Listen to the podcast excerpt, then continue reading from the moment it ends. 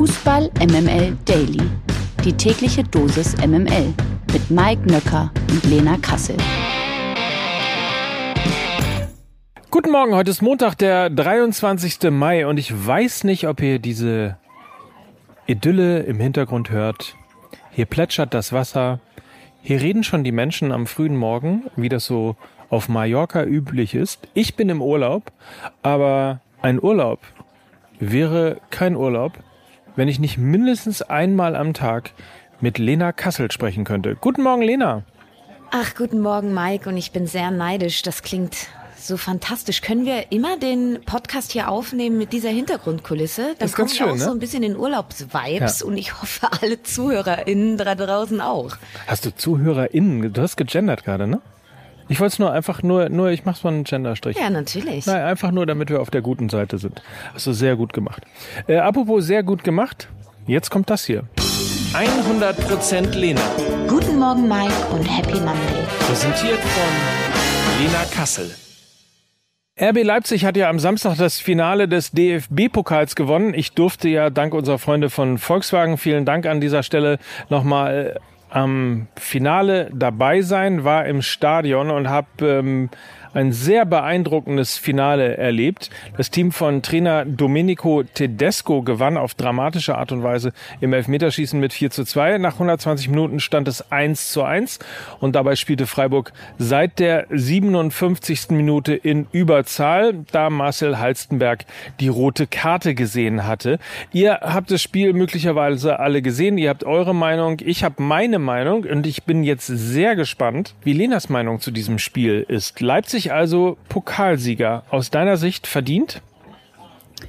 Also ich glaube, der Spiegel titelte ja am gestrigen Sonntag die Anti-Helden und ich glaube, das trifft den Nagel ganz gut auf den Kopf. Und wenn wir den Ausgang jetzt mal ausklammern, war das wirklich ein großer, großer Pokalfight. Es war ein total enges Spiel, was ganz, ganz viele Farben hatte. Es gab dieses strittige Handspiel von Salai, das äh, Tor von Eggestein, ausgerechnet Eggestein, der ja vergangenes Jahr noch abgestiegen ist mit Bremen und das Handspiel übrigens von Salai war übrigens nicht regelwidrig laut Schiri, weil der Ball vom Fuß an den normal gehaltenen Arm gesprungen ist und weil Salai eben nicht der direkte Torschütze gewesen ist, gab es keine Unmittelbarkeit bei der Torerzielung und dementsprechend ist dieses Tor regelkonform gewesen. Das vielleicht nochmal als Erklärung.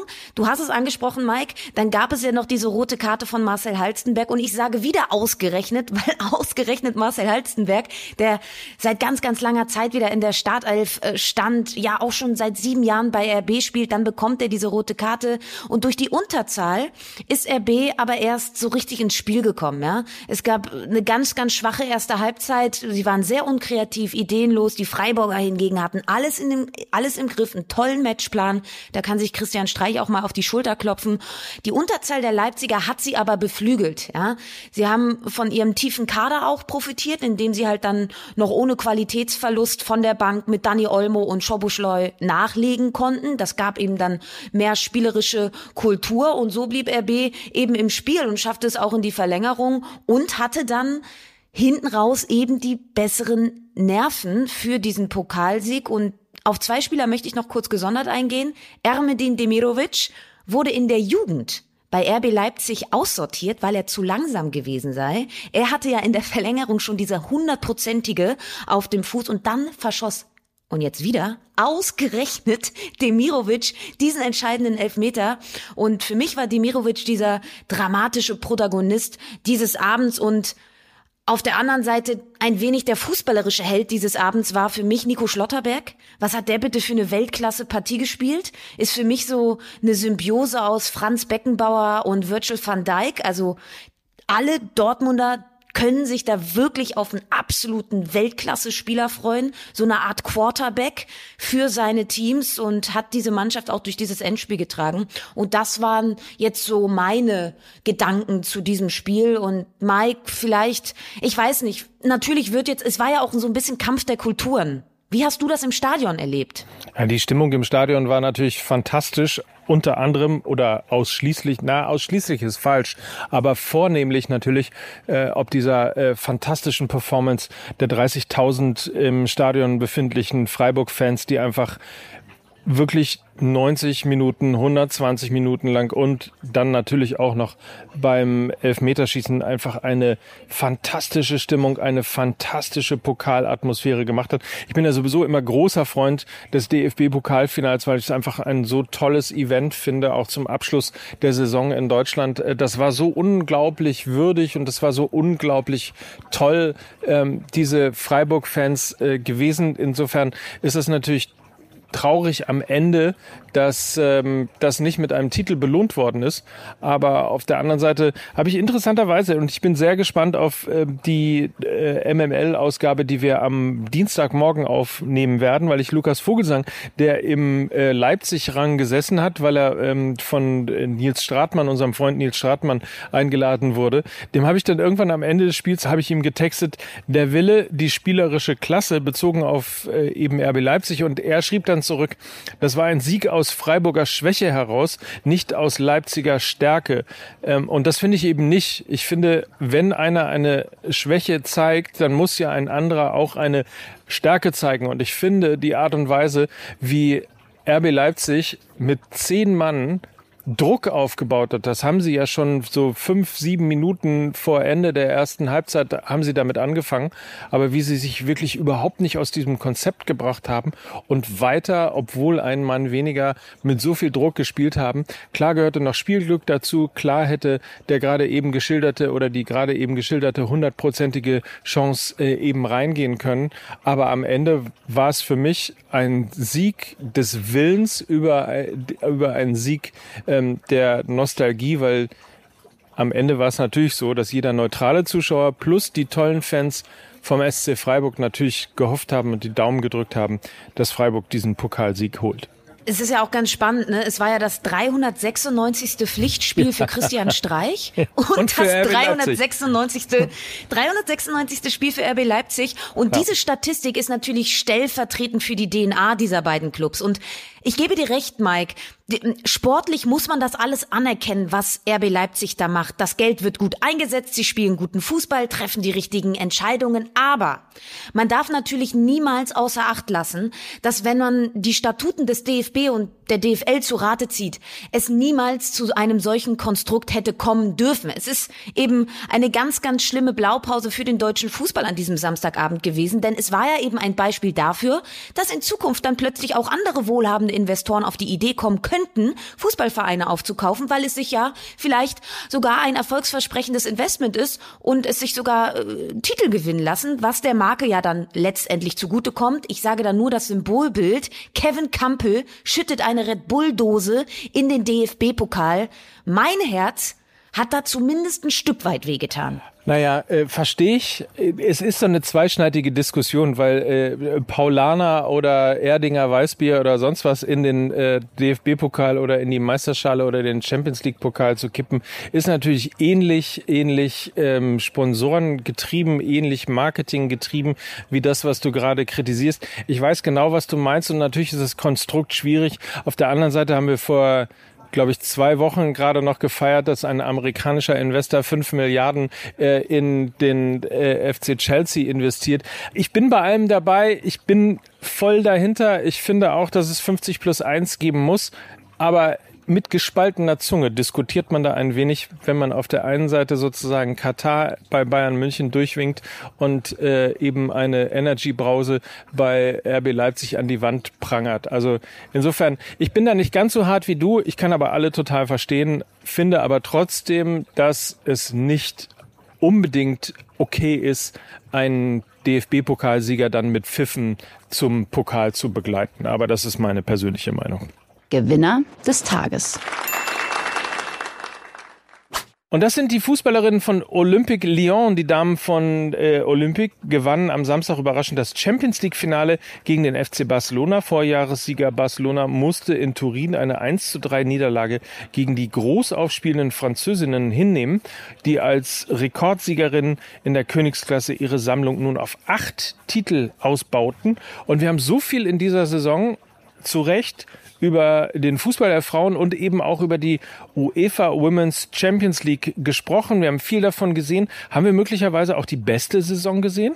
Definitiv. Es waren auch bei diesem Finale wieder über 40.000 Fans im Stadion und es ist zudem auch eine ganz große Überraschung gewesen, dass Olympique Lyon dieses Spiel gewinnen konnte, denn Barca Frauen, sie sind aktuell wirklich die beste Frauenmannschaft der Welt. Also, es gab da auch äh, wirklich Spannung und eine Breite, du hast es angesprochen. Im Vorjahr hat noch FC Barcelona gewonnen, aber Olympique Lyon gleich achtmal, also es gab lange, lange, lange keinen richtigen Kampf. Es gab keine Konkurrenz im Frauenfußball und in diesem Spiel Spiel speziell hat dann, glaube ich, die Erfahrung von Olympique Lyon eben auch eine große, große Rolle gespielt. Sie sind eben Rekordsieger und Vorjahressieger Barcelona war in dieser ersten Halbzeit heillos überfordert. Lyon ging ja mit 3 zu 0 in Führung und da war das Spiel dann halt auch schon so gut wie gegessen und Barca hat es dann in der zweiten Hälfte also nicht effektiv gestaltet, super viele Chancen liegen gelassen und die Französinnen eben sehr abgeklärt und effektiv und die überragende Akteurin war bei Lyon Ada Hegerberg. Ein Tor, eine Vorlage. Bereits im Viertelfinal-Rückspiel gegen Juventus war sie ja einer der Besten auf dem Platz und im Halbfinale gegen PSG hatte sie auch schon zwei Torbeteiligungen. Also sie ebnete diesen Weg ins Finale und sie vollendete ihn auch. Und sie war es ja auch damals, die mit einem Boykott beim norwegischen Verband eine Entwicklung im Fußball der Frauen überhaupt erst anstieß. Ja, 2017 trat sie als einer der ersten Spielerinnen nämlich weltweit aus dem norwegischen Nationalteam zurück. Damals war sie erst 22 Jahre alt alt und ähm, wollte eben auf mit ihrem Protest auf die ungleiche Behandlung von Fußballerinnen und Fußballern in Norwegen aufmerksam machen. Und sie war dann lange, lange verletzt, hatte viel, hatte, ich glaube, zwei Kreuzbandrisse, hat sich jetzt wieder zurückgekämpft und dass sie eben dieses Champions League Finale entscheidet, das steht dann irgendwie auch sinnbildlich für diesen, ja, für dieses, für diese Zeitenwende, die im Frauenfußball gerade passiert, dieses Momentum, was gerade da ist. Und umso glücklicher bin ich, dass jetzt auch im Juli die Frauen-Europameisterschaft genau in dieses Momentum reingeht. MML International.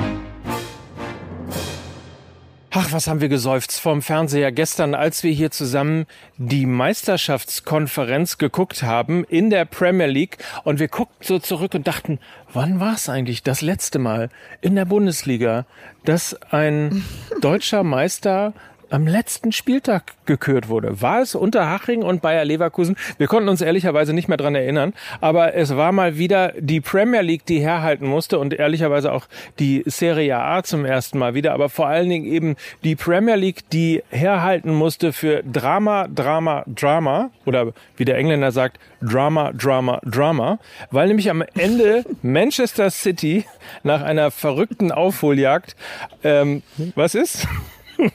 Es ist, sag noch mal Drama, Drama, Drama. Ich stelle mir gerade so vor, als würde das Jorge González sagen. also auf jeden Fall am letzten, am 38. und somit letzten Spieltag haben sie die achte Meisterschaft in der Premier League perfekt gemacht. Und dabei war es insofern Drama, weil die Citizens tatsächlich 0 zu 2 gegen Aston Villa zurückgelegen haben und daraus innerhalb von fünf Minuten einen 3 zu 2 gemacht haben. Oder man könnte auch sagen, die äh, schönsten Geschichten und die dramatischsten Geschichten schreibt ausgerechnet der Fußball. Denn wer versaut Jürgen Klopp die Meisterschaft? Natürlich sein ausgerechnet ausgerechnet ausgerechnet sein ehemaliger BVB Lieblingsspieler Ilkay Gündogan. Ja, Wahnsinn. Also äh, es ist ja absurd, weil wir vor ein paar Tagen ja auch noch darüber gesprochen haben, dass Gündogan jetzt wohl auf dem Markt ist, ja, dass er jetzt im Sommer irgendwie wechseln soll. Jetzt nicht mehr. Dann hat sich ja, ja, ich glaube, das Thema ist jetzt in die Akten gefallen. Ich glaube, das Thema ist jetzt wirklich durch. Und nochmal für euch, für ähm, ja, einfach für unser Fußballherz. Premier League Punkte seit dem Start 2018, 2019, also seit der Saison 2018, 2019. Manchester City 355 Punkte, Liverpool 354 Punkte. Und dieser letzte Spieltag war eben sinnbildlich für diesen engen Kampf zwischen diesen beiden Teams und das ist einfach nur geil. Totaler Wahnsinn. Also Gratulation an Manchester City. Also die haben die Meisterschaft klar gemacht. Gratulation auch an AC Mailand. Ähm, Italien hatte ja so ein bisschen irgendwie das das war so Bundesliga-Light mehr oder weniger. Neunmal hintereinander gewann ja Juventus Turin. Dann im letzten Jahr war es endlich mal wieder, anders als bei uns, endlich mal wieder ein anderer Meister, nämlich, ich glaube, Inter Mailand ist es gewesen. Und jetzt nach elf Jahren, also am Ende AC Mailand. Ist es eigentlich immer noch der Club von Silvio Berlusconi? Oder ist es der Ex-Club von Silvio Berlusconi? Ich glaube, ganz ehrlich, Mike, das ist der Club von Slatan Ibrahimovic, weil wenn du dir diesen, diesen Auftritt gut. von ihm angeguckt hast, wie er mit der Champagnerflasche aus den Katakomben mit der Zigarre kam, ganz ehrlich, ich liebe diesen Typen. Ich weiß, es gibt auch Stimmen, die ihn abgrundtief hassen. Ich mag diese Attitude unfassbar gerne, weil er sie eben auch ausfüllen kann. Und das waren wieder großartige Bilder, die wir da gesehen haben. Und äh, Glückwunsch an den AC Milan und natürlich auch Glückwunsch an Slatan Ibrahimovic. Und äh, wenn wir schon bei Slatan Ibrahimovic äh, sind, der äh, deutsche Slatan Ibrahimovic, André Breitenreiter ist äh, neuer Trainer von der TSG Hoffenheim. oh mein Gott. Gott. Oh, bitte lass uns schnell weitermachen, ey. Taktik-Tussi. Am Wochenende habe ich jetzt schon ein bisschen mit Nils über den Trainerwahnsinn in der Bundesliga gesprochen. Rose weg beim BVB, Terzic wird offenbar Cheftrainer in Dortmund und Favre kehrt wohl nach Gladbach zurück. Lena, ähm, du hast als unsere Taktik-Tussi ja äh, wirklich Plan, also jedenfalls mehr äh, als ich. Ist das aus deiner Sicht alles sinnvoll? Also, von den acht Trainern, die zu Saisonbeginn einen neuen Job angetreten haben, sind nach diesem Wochenende nur noch vier übrig. Julian Nagelsmann, Gerardo Seoane, Steffen Baumgart und Oliver Glasner. Die Hälfte hat maximal eine Saison überdauert. Also das ist schon mal Wahnsinn. Vielleicht fangen wir mit Marco Rosa an, weil das hat mich wirklich überrascht. Also der Zeitpunkt hat mich total überrascht, weil ja eben vor ein paar Wochen noch Sebastian Kehl das vehement widersprochen hat. Und es ist eben der siebte Trainer in sieben Jahren beim BVB und ich persönlich verstehe das alles nicht mehr. Ja, die Saison war scheiße. Die Mannschaft war dauerverletzt, ohne Rhythmus, ohne klares Spielsystem. Er hat sie ja jetzt auch nicht sonderlich weiterentwickelt. Dazu fehlte dann jeglicher Zusammenhalt zwischen Fans und Teams. Sicherlich ähm, der Tiefpunkt, das Spiel ähm, gegen Bochum. Aber das reicht doch nicht, um jetzt schon das Kapitel Rose, was man ja erst gerade aufgeschlagen hat, mit der Vorgeschichte, mit der Ablöse, die man gezahlt hat und so weiter und so fort, nach nur einem Jahr zu beenden. Also, ich finde, das ist wenig durchdacht. Ich kann es vielleicht inhaltlich natürlich nachvollziehen und wenn man, man kann es aus verschiedenen Situationen und Blickwinkeln beleuchten und wenn man natürlich dann irgendwie zu der, nicht zu der hundertprozentigen Überzeugung gelangt ist, dass das irgendwie noch eine erfolgreiche Zusammenarbeit ist und dass da der kleinste Funken Zweifel da ist, dann muss man das Ganze natürlich beenden. In diesem Fußballgeschäft ist Vertrauen das A und O. Aber ich finde, das ist ein Armutszeugnis für die Planung von Borussia Dortmund. Und man hat sich einen äh, Pressing-Trainer geholt, man hatte aber nur nicht den Kader dafür. Denn dieses Spiel ist sehr intensiv, dieses Spiel ist natürlich auch verletzungsanfällig. Und wenn man dann so einen dünnen Kader da hinschustert, dann ist das einfach naiv und dann ist das blauäugig und sie wurden dafür bestraft. Und es gibt jetzt auch gar keine andere Möglichkeit mehr, als dass es Edin Terzic wird. Denn der hat zumindest die ganzen Transfers noch mit begleitet. Es Du kannst jetzt unter gar keinen Umständen eine externe Lösung holen, weil das würde viel zu viel Unruhe stiften. Wir haben gesehen, zahlreiche Spieler haben sich von Marco Rose verabschiedet, auch ein wenig wehmütig gewesen und so weiter und so fort. Also du musst jetzt eine interne Lösung finden, weil jeder externe Trainer hätte es enorm schwer jetzt bei der Mannschaft irgendwie Sympathien einzuheimsen und ähm, es wird vermutlich Edin Terzic werden. Ich hoffe mal, er wird sich nicht sein Denkmal beschmutzen. Er ist ja mit diesem fantastischen DFB-Pokalsieg dann in die zweite Reihe zurückgetreten. Es wird Edin Terzic werden werden und ich bin darauf äh, sehr gespannt, ja. Ähm, und zu Lucien Favre. also, ähm, äh, ich finde, also das reicht schon. Ist, ich sage nur so, das ist jetzt nicht so die sonderlich innovativste Lösung. Ich halte mich jetzt auch kurz. Borussia hat 61 Gegentore bekommen in dieser Saison. Lucien Favre kann defensiv eine Mannschaft sehr, sehr, sehr gut stabilisieren. Die Gladbacher wollen auf ihren Nachwuchs vermehrt setzen. Lucien Favre kann junge Spieler besser machen. Aber für mich ist das eher Stagnation als Innovation bei Borussia Mönchengladbach. Was macht eigentlich ja, Mike, was macht eigentlich Kylian Mbappé mit 300 Millionen Euro? Willst du mir das verraten? keine Ahnung, ein Boot kaufen und eine Louis Vuitton Tasche und noch eine Louis Vuitton Tasche und eine Hermes Tasche und eine Rolex Uhr. Vielleicht kann er auch äh, teurere Uhren seinen Mannschaftskameraden schenken als Erling Haaland äh, das getan hat beim Abschied bei Borussia Dortmund. Ich weiß es nicht. Es, es ist Wahnsinn. Also alle haben es ja mitbekommen. Mbappé bleibt bei PSG und geht eben nicht zu Real Madrid. Und ich finde diese Nachricht auf so vielen Ebenen so erbärmlich. Ich finde sie erbärmlich für PSG, weil sie Kilian Mbappé nur halten konnten, weil sie ihm 300 Millionen Euro Handgeld äh, gezahlt haben. Ich finde sie erbärmlich für Kilian Mbappé, weil er ganz offensichtlich gar nicht den Drive hat, die größten Titel der Welt zu gewinnen. Das ist meiner Meinung nach bei Real Madrid eher gegeben als bei PSG und deswegen ob des Geldes lieber bei PSG bleibt, um dann halt irgendwie weiter im Achtelfinale der Champions League auszuscheiden, aber eben 300 Millionen Euro zu bekommen. Und es ist natürlich sehr, sehr erbärmlich für das neue und große Gesicht ähm, des Fußballs Mbappé ist, glaube ich, derjenige, der zweimal hintereinander äh, auf äh, EA Sports, auf FIFA äh, drauf gewesen ist und ähnliches. Also er ist einer dieser schillernden Figuren und dass ausgerechnet er eine Marionette des Geldes ist, ist einfach ekelhaft. Ja, also ich habe auch diese Vertragsverlängerung ähm, so empfunden, dass es ein Abziehbild für das, also es ist ein Abziehbild für das, was im modernen Profifußball einfach alles schief und scheiße läuft. Also das war wirklich äh, genau in a nutshell und dass er jetzt auch noch dazu, on top, zu den 300 Millionen Euro, auch noch ein Mitspracherecht in seinem Vertrag verankert haben soll bei Trainer- und Transferentscheidungen, das ist komplett insane, meiner Meinung nach. Also äh, im, im, im Zweifelsfall zwingt er jetzt jeden seiner Mitspieler, ihn alle Bälle zu spielen, sonst haben sie bald keinen Vertrag mehr.